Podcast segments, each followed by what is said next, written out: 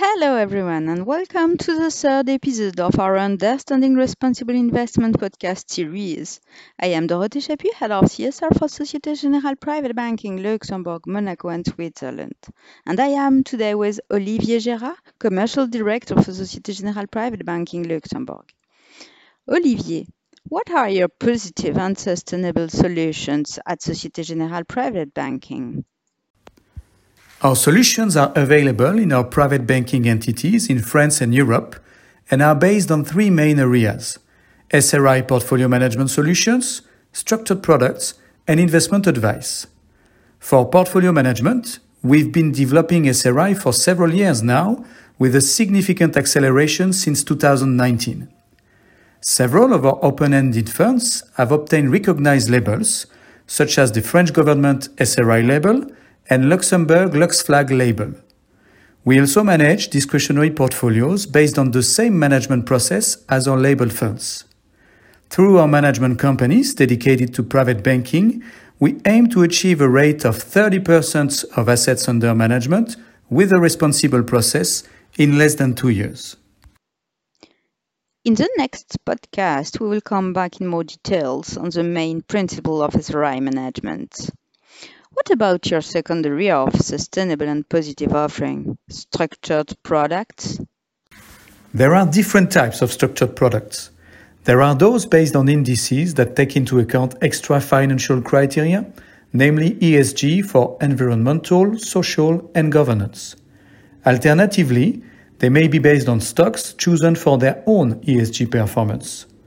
There are as well structured products involving positive programs. We have developed three types of positive programs.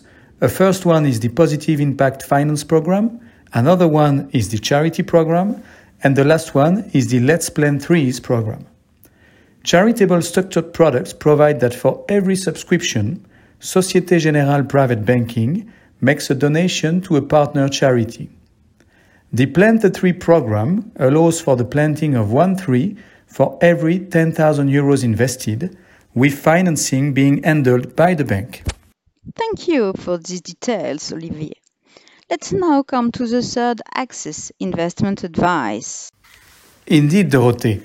Our investment advisory solutions fully integrate the sustainable approach, and we are paying more attention to recommending funds or stocks with good extra financial performance. Initially, we have implemented the environmental exclusions adopted by the SG Group by stopping recommendations in companies with activity linked to thermal coal and controversial weapons.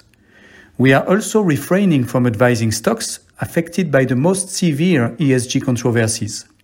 As you know, one of the pillars of our offering is our ability to select external funds matching our clients' objectives and their investor profile.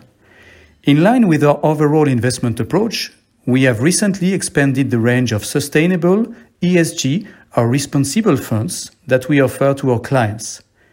Finally, I would like to conclude with Lumo, which is a participative financing platform dedicated to renewable energies and a partner of our private banking branch in France. Our clients should not hesitate to ask more details about it to their regular contact persons within the bank. Thank you, Olivier. We understand that the offer of sustainable and positive products is innovative and complete. But what are the main principles of SRI portfolio management? This is what we will discover in the next two podcasts of our series. See you soon! This podcast is part of a series of episodes to better understand responsible investment. It's available through our program Private Talk by Societe Generale Private Banking on Spotify and Apple podcast streaming platforms.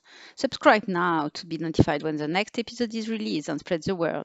You can find the script for the episode on the Societe Generale Private Banking website www.privatebanking.societegenerale.com.